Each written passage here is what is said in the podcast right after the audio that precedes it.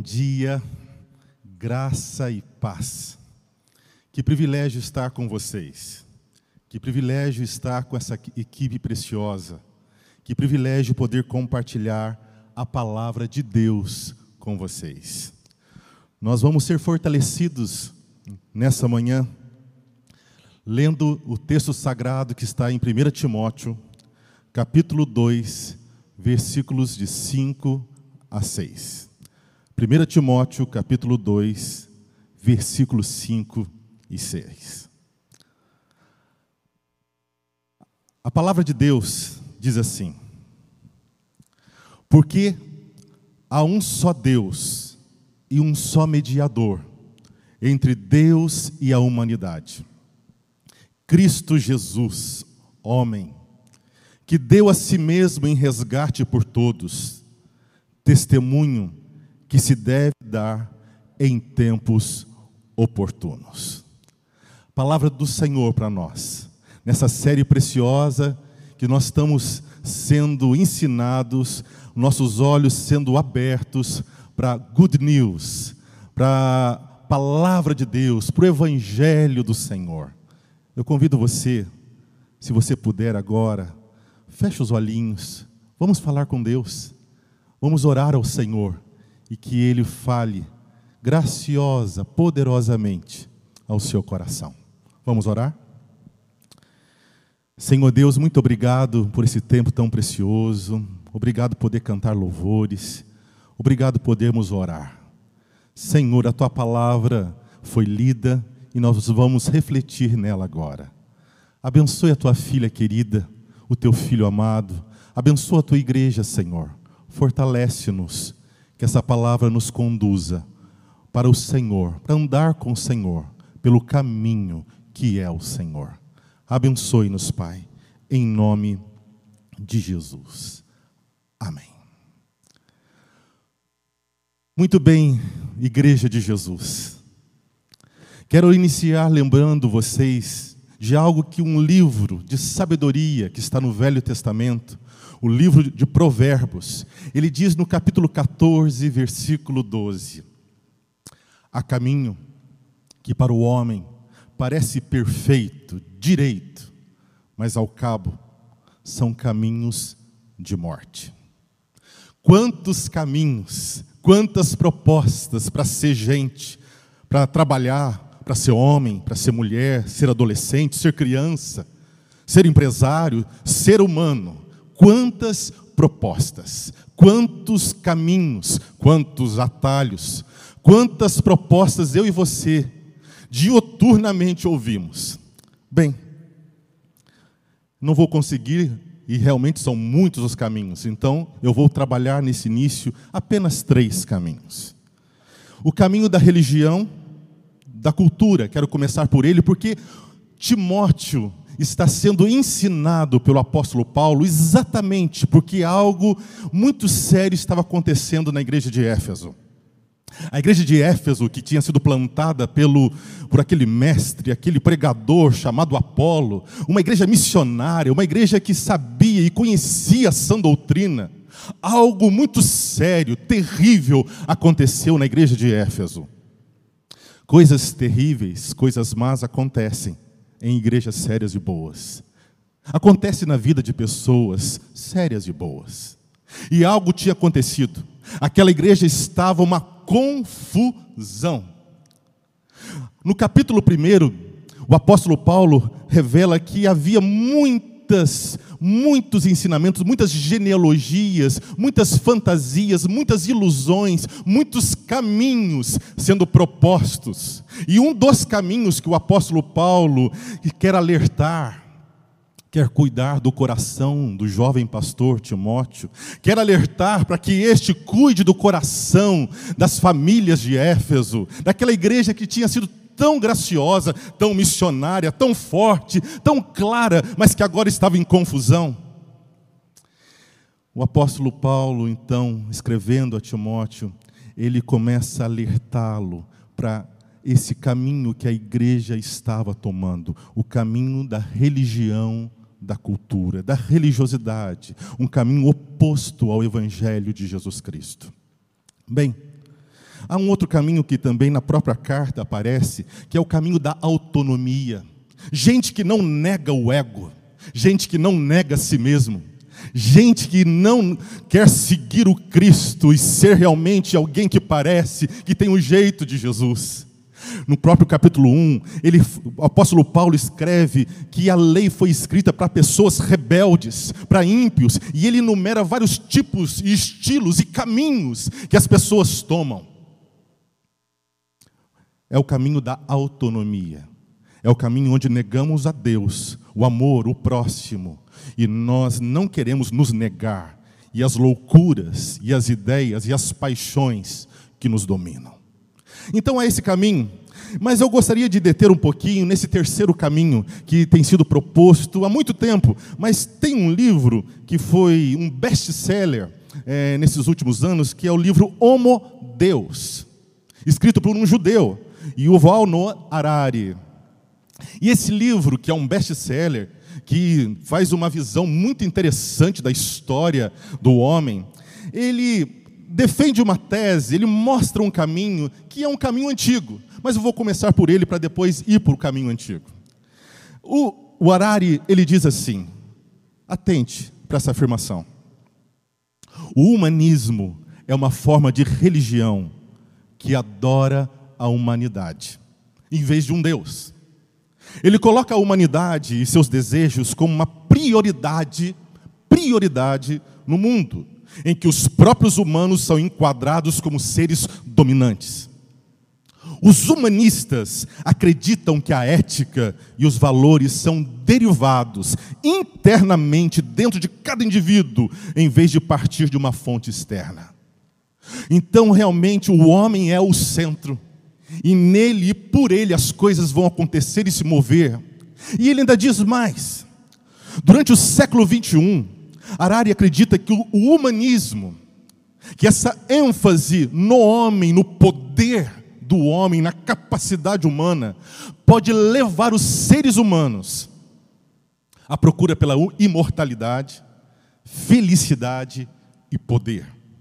A evolução tecnológica tem ameaçado a continuação da capacidade dos seres humanos para dar sentido às suas vidas.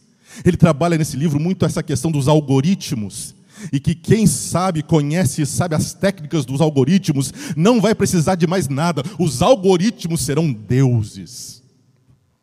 Mais ainda, Arari sugere a possibilidade da substituição da humanidade por um super-homem ou um homo-deus. Deus humano, dotado de habilidades tais como a vida eterna. Esse é um best-seller. Esse é um livro que tem muita pesquisa muito interessante. E esse é um estilo de vida. Mas, como eu disse, não é um estilo de vida, não é um caminho novo. Fake news não é nada novo. Notícias falsas, propostas, propostas que saem daquele que a Bíblia diz que há um só Senhor, a qual importa que sejamos salvos, e Ele é o Cristo, o justo. Há muitos caminhos. Há uma declaração que diz que todos os caminhos levam a Deus. Mas nós, os cristãos, que lemos e amamos a Bíblia Sagrada, o livro dos judeus e dos cristãos, nós cremos que há um caminho. Mas eu gostaria que novamente a gente voltasse para essa questão da fake news e desse caminho chamado Homo Deus, e lesse, relembrasse o que Gênesis 3, lá no primeiro livro da Bíblia Sagrada, olha o que ele diz, olha a fake news aparecendo logo no capítulo 3. Mas a serpente, mais astuta que todos os animais selvagens que o Senhor Deus tinha feito, disse a mulher: serpente astuta. E ela diz: é verdade. Questiona.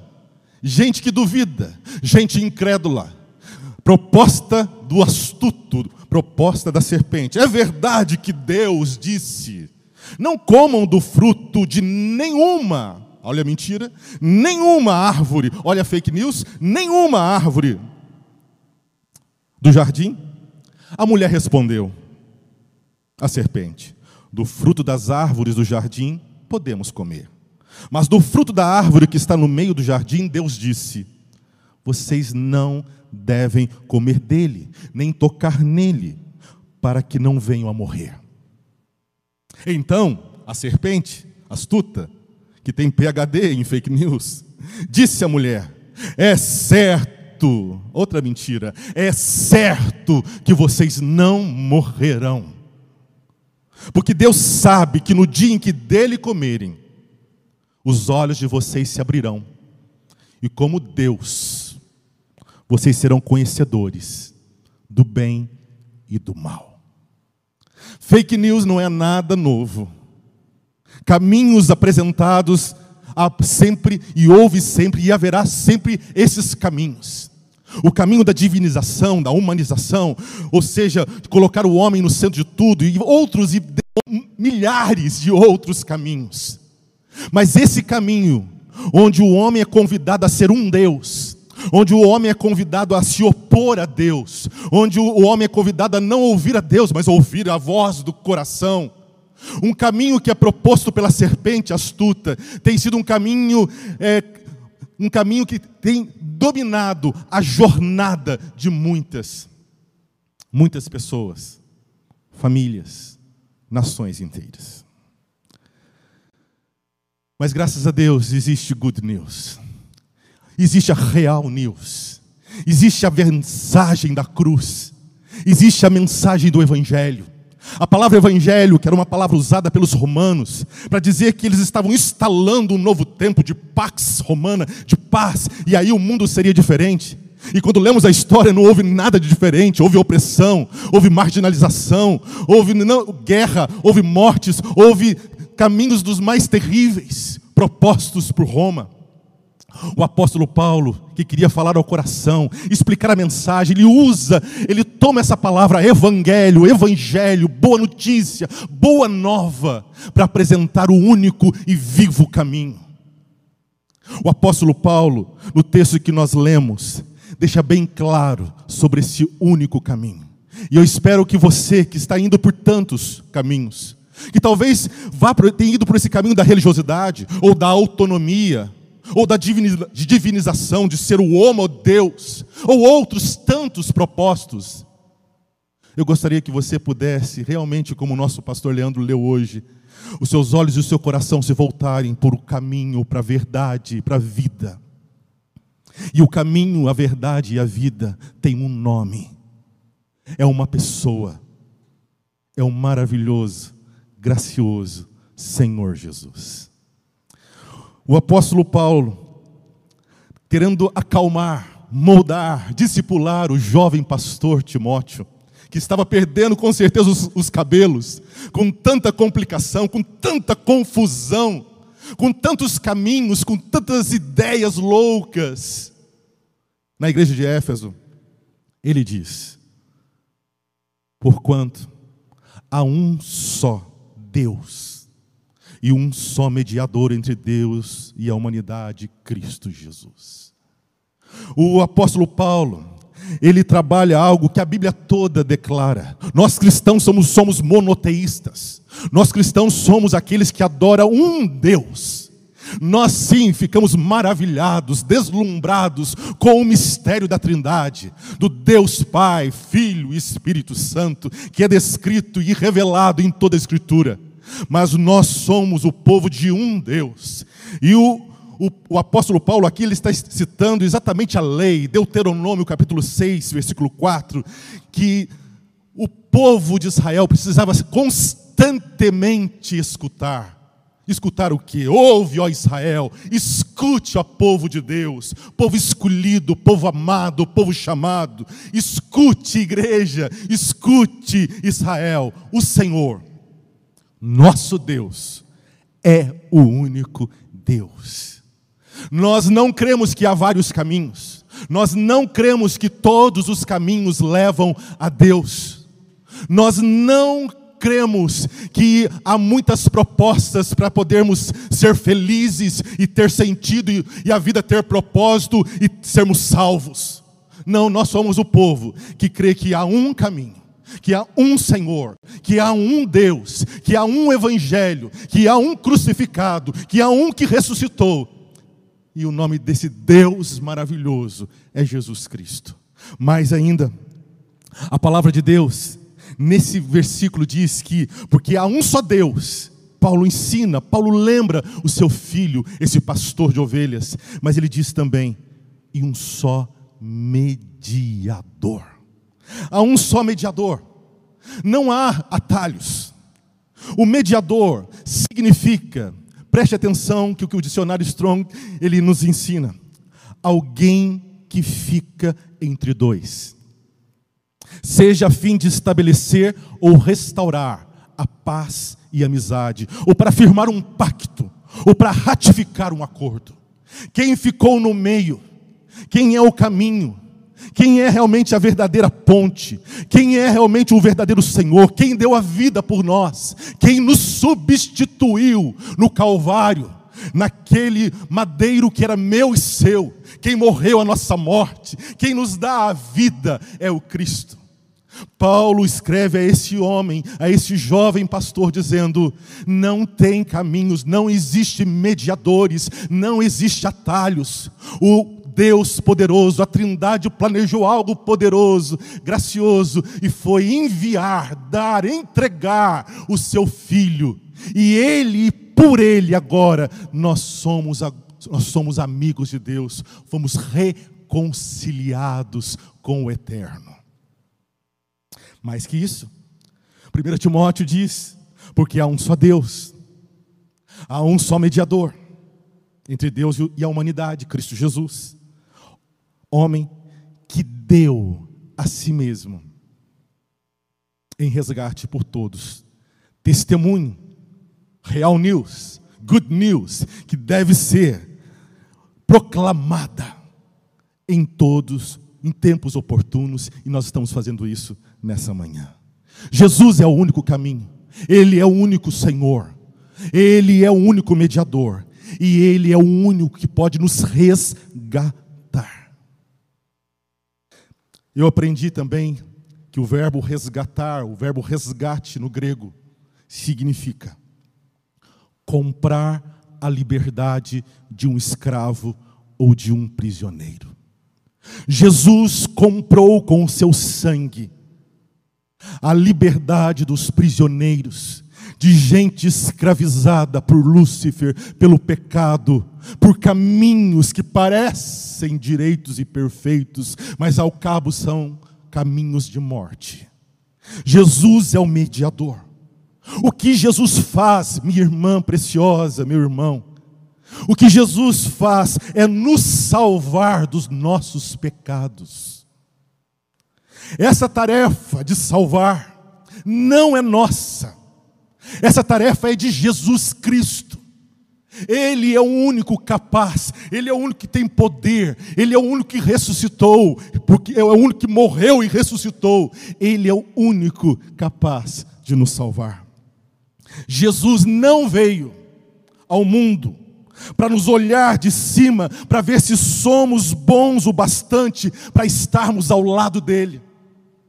Ele não veio para ficar observando, ah, aquele lá é bonzinho, aquele lá faz coisas legais, ou aquele lá é religioso. Ele não veio para isso, ele veio para nos salvar. Jesus veio ao mundo para salvar os pecadores. O apóstolo Paulo diz ainda que ele é o principal. Jesus veio para me salvar. Uma pessoa que precisa de um Salvador e por mim nunca conseguirei. Você nunca irá conseguir. Jesus, ele vem para resgatar, ele vem para ressuscitar você, as pessoas no último dia, ressuscitar, ressuscitar os mortos.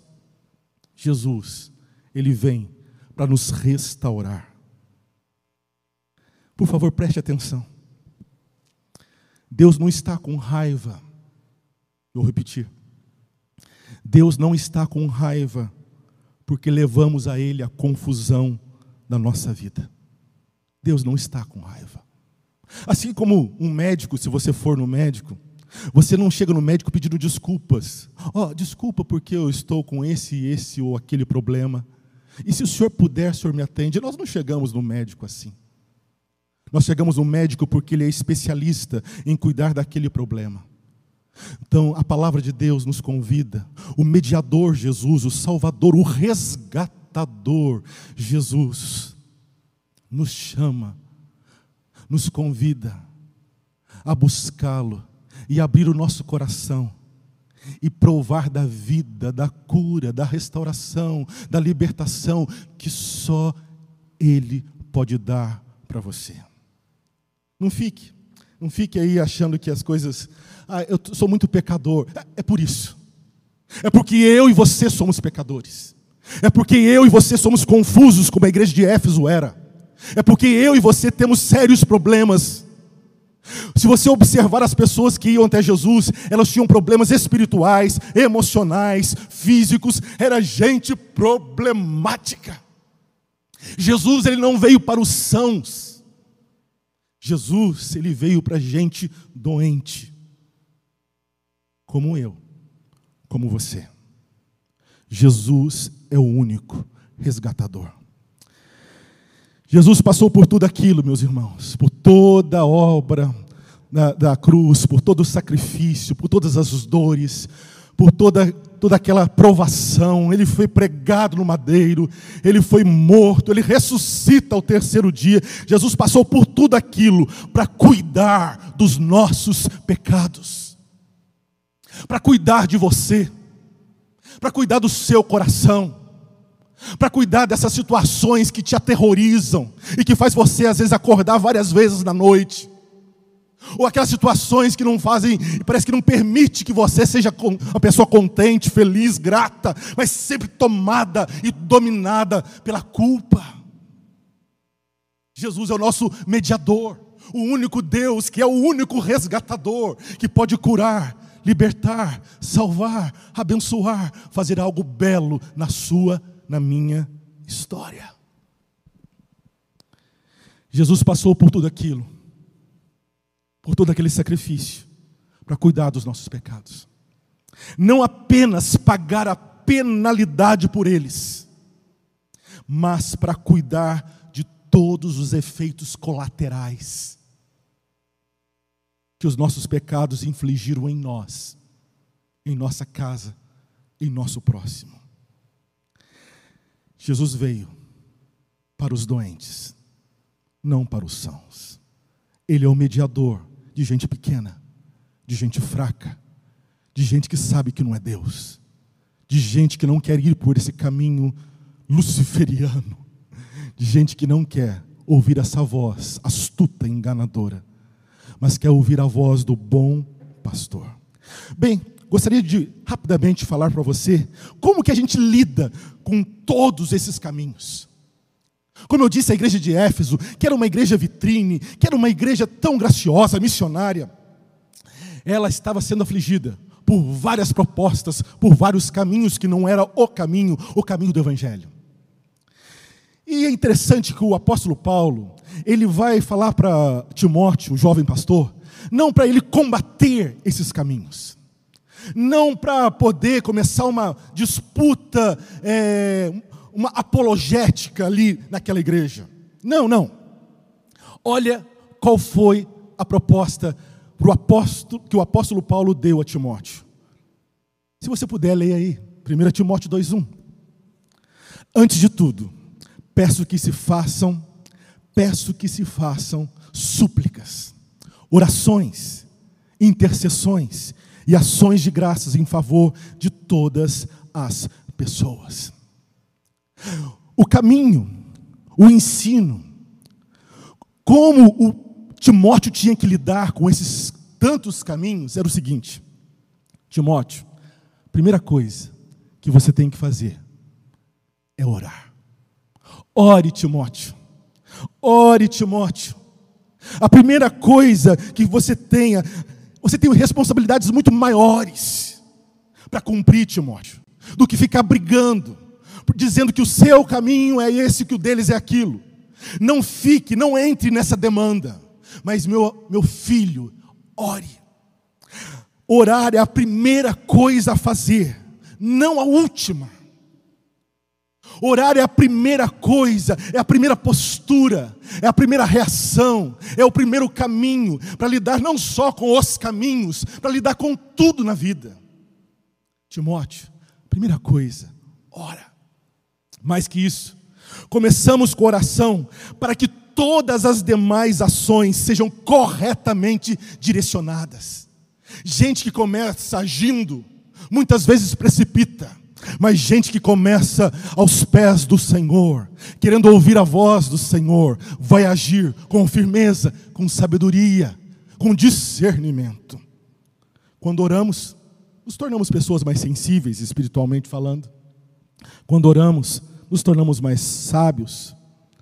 Quando oramos, alcançamos pessoas. Reis, governos, diz o texto, são alcançados quando eu e você oramos. Bem, Segunda pergunta: como viver então nesse caminho? O apóstolo Paulo deixa bem claro. Leia comigo. 1 Timóteo 2, versículo 6, parte B e 7. Testemunho que se deve dar em tempos oportunos. Para isto fui designado pregador e apóstolo. Afirmo a verdade, não minto, mestre dos gentios na fé e na verdade. Seja testemunha, diz o texto. Seja alguém que vive a fé simples, confie, descanse no Cristo, combata o bom combate, guarde a fé, viva no Cristo.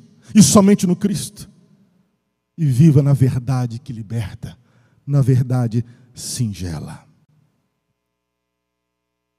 Igreja preciosa, em João capítulo 6, começa com um milagre Jesus alimentando pessoas. E diz que muitas pessoas seguiam Jesus. Mas João, no finalzinho, lá para o versículo 68, diz que muitos discípulos abandonaram o Senhor Jesus. E daí Jesus perguntou para os doze: E aí, vocês também vão me abandonar? E Pedro então responde: Senhor, só o Senhor tem palavras de vida eterna. Tu és o Santo de Deus. Eu encerro essa reflexão e convido você a fazer essa oração. Precioso Redentor, antes de começar o mundo, tu nos amaste entregaste a tua glória para suportar nossa vergonha. Glorificaste teu Pai a obedecer a Ele até a cruz. Tu mereces, tu mereces nosso louvor, gratidão e culto. Não temos esperança, senão em Ti. Amém.